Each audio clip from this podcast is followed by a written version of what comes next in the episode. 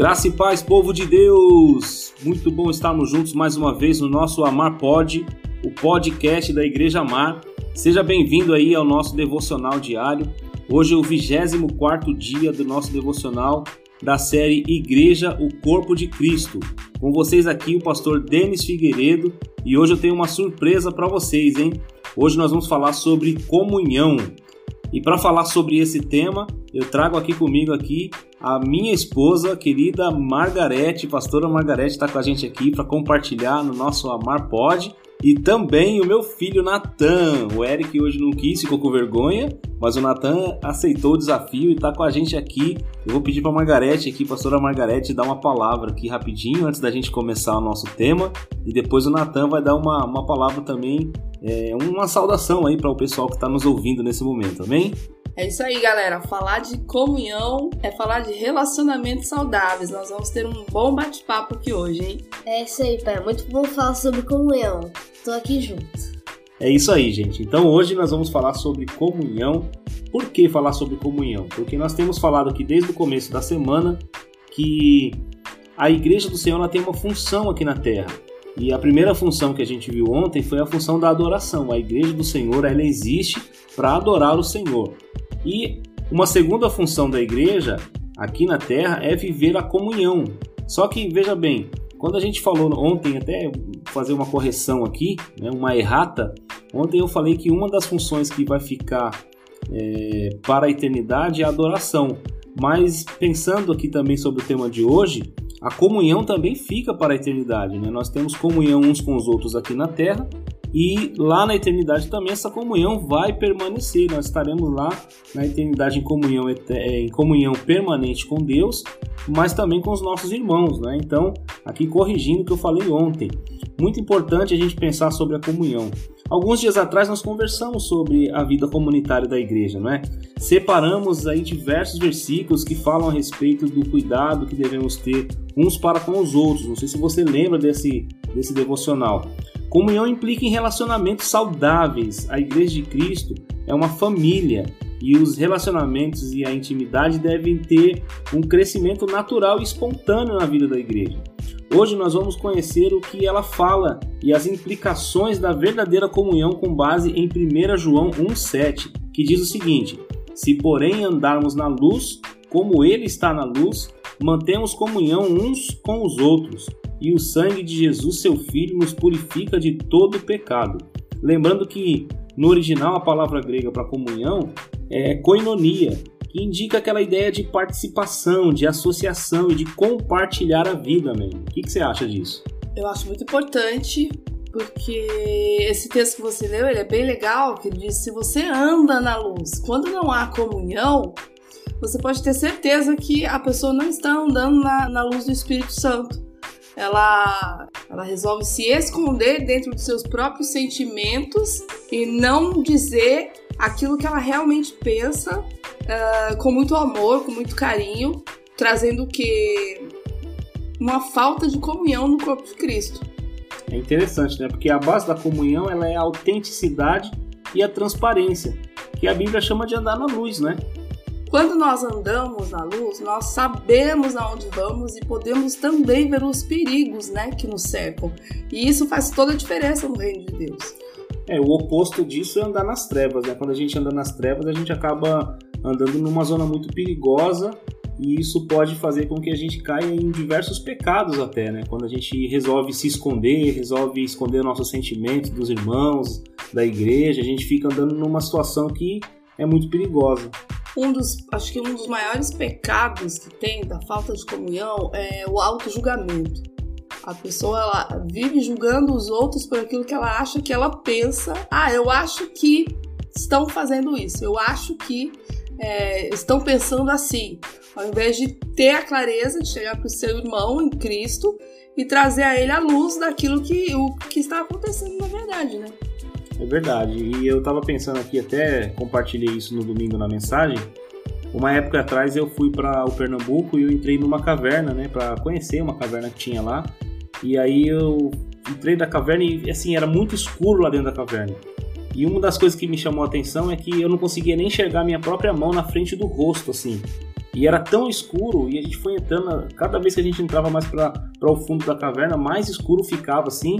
E eu coloquei a mão na parede, uma coisa úmida, molhada assim na parede. Aí eu perguntei pro meu primo o que, que, eu, que, que eu tava botando a mão ali naquela, naquela coisa melequente. Ele falou: Ah, isso aí é cocô de morcego, né? e foi interessante porque assim, eu tava colocando a mão e não tava entendendo o que, que era, tava achando que era água, mas quando ele falou que era cocô de morcego, me deu nojo, né? E aí a gente percebe que realmente quando a gente está na escuridão, nas trevas, com, com, coisas escondidas, a gente não sabe o que, que a gente está colocando a mão, né? Eu tava colocando a mão numa coisa suja, nojenta. Nem onde estamos, é E nem sabia que eu tava fazendo isso, né? E quando a gente às vezes tá, que nem você falou, né? Às vezes a pessoa tá pensando, ah, mas fulano pensou aquilo, fulano, ciclano pensou aquilo. E às vezes esse pensamento não tem nada a ver com o que a pessoa realmente está pensando. Mas quando a gente vai e fala, irmão, o que, que aconteceu? Por que que, né, é, é isso, é, passou isso na minha cabeça aqui? Por que que você fez isso? Aí a pessoa vai esclarecer com E às vezes não é nada do que a gente e pensa. E às vezes não é nada realmente, né, velho? É verdade. E uma das coisas, assim, que quando nós estamos em comunhão, eu acho que a maior convicção é a convicção dos nossos próprios erros.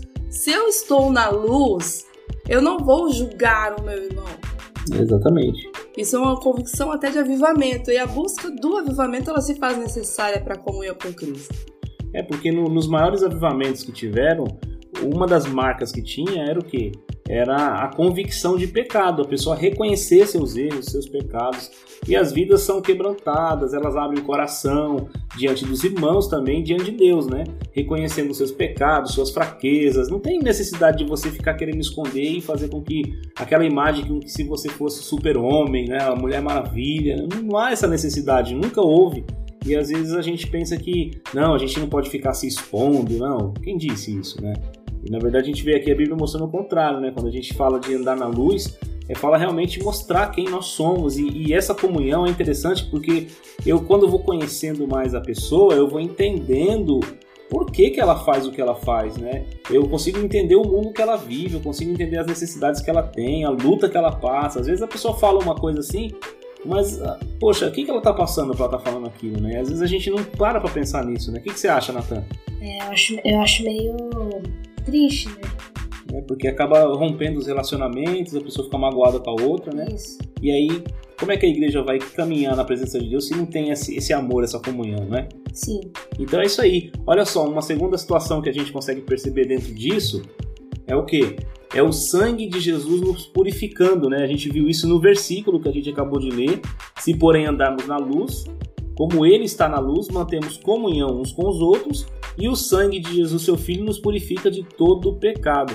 O sangue, ele é o elo né, da comunhão entre eu e o meu irmão, e o sangue de Cristo né, é o elo. E aí é interessante a gente perceber isso, por quê? Porque a única coisa que nos une nesse mundo, porque nós somos tão diferentes, né? nós somos ah, de famílias diferentes, de pensamentos diferentes, somos distintos. Mas a grande questão no meio de tudo isso é que nós, mesmo sendo diferentes, nós estamos unidos num propósito maior. Então não, não há outra forma de, de, de, haver perdão, salvação, purificação, a não ser no sangue de Jesus que nos une. O que nos dá comunhão é o fato de termos o mesmo Senhor, o mesmo Salvador, o mesmo perdão, as mesmas promessas, o mesmo céu onde estaremos juntos eternamente. Imagina isso, às vezes você não gosta de uma pessoa, de uma atitude de uma pessoa, mas meu, você vai morar com essa pessoa no céu. Você já provou a pensar nisso? Se Jesus perdoou essa pessoa, por que eu e você não podemos perdoar? Quem somos nós, né? Quem somos nós? E né? quando acontece tudo isso, quando a gente entende que nós precisamos estar na luz, entendemos a clareza de, de não ficar pensando, reconhecer também que eu também erro, que eu também falho, eu tenho o quê? Um grande crescimento espiritual. E isso faz toda a diferença também no corpo de Cristo. É verdade, a gente cresce com isso, né? É interessante. Então a gente é, acabou de refletir aqui nesse tema, não é? Da comunhão, um tema muito importante e que vai nos fazer entender qual é a função da gente como igreja. Como igreja do Senhor, uma das nossas funções é viver a comunhão, estar junto, participar, partilhar pensamentos, opiniões, fazer parte de algo que é grande, que é eterno e que vai né, ser levado aí para a eternidade. Muito bom esse papo aqui.